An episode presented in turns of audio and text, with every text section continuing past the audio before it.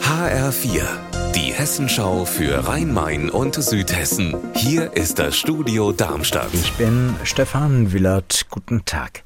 Explosion in Wiesbaden am Vormittag in einem Wohnhaus in Nordenstadt. Eine Frau hat schwere Verbrennungen erlitten. HR-Reporterin Andrea Bonhagen ist am Unglücksort vor dem ziemlich zerstörten Haus. Was hat die Explosion ausgelöst? Es gibt ein Leck in der Gasleitung im Vorgarten. Und offenbar hat sich das Gas dann im Haus angesammelt. Die Explosion war heute früh am Morgen und am Vormittag kann man hier auf der Straße noch das Gas riechen ab und zu. Der Gasnetzbetreiber ist vor Ort, um das Leck zu stoppen. Für die Feuerwehr war es schwer, die Ursache zu finden.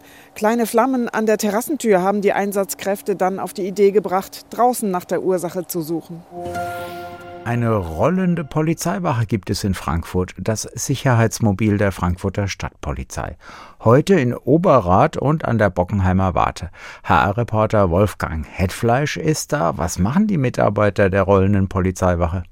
Von den drei Leuten der Stadtpolizei, die da an Bord sind, machen sich zwei auf den Weg durch den jeweiligen Stadtteil, in der Regel zu Fuß.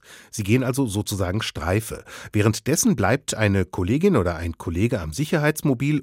Es kann gut sein, dass da noch ein paar Geschichten aus der Silvesternacht erzählt werden, aber so arg wie in Berlin war es in Frankfurt ja nicht. Und aus den Stadtteilen Oberrat und Bockenheim sind jedenfalls mir bislang keine ernsten Vorfälle bekannt.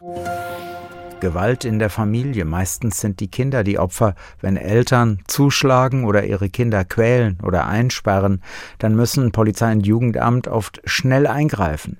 Weil sich die Fälle an der Bergstraße häufen, soll es hier eine neue Notfalleinrichtung für bedrohte Kinder und Jugendliche geben.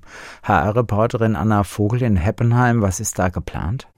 Der Verein für Kinderhauserziehung will laut dem Geschäftsführer eine ehemalige Gaststätte in Heppenheim herrichten. Da können ab Herbst dann bis zu zehn Jugendliche in kleinen Wohngruppen betreut werden. Die zehn bis zwölfjährigen sollen dann darauf vorbereitet werden, in ihre Familien zurückzukehren, auch schon regelmäßig ihre Eltern treffen. Das entlastet dann Einrichtungen für akute Notfälle, zum Beispiel in Bensheim. Viele Jugendliche bleiben dort länger als nötig, weil sie sonst nirgends hin können.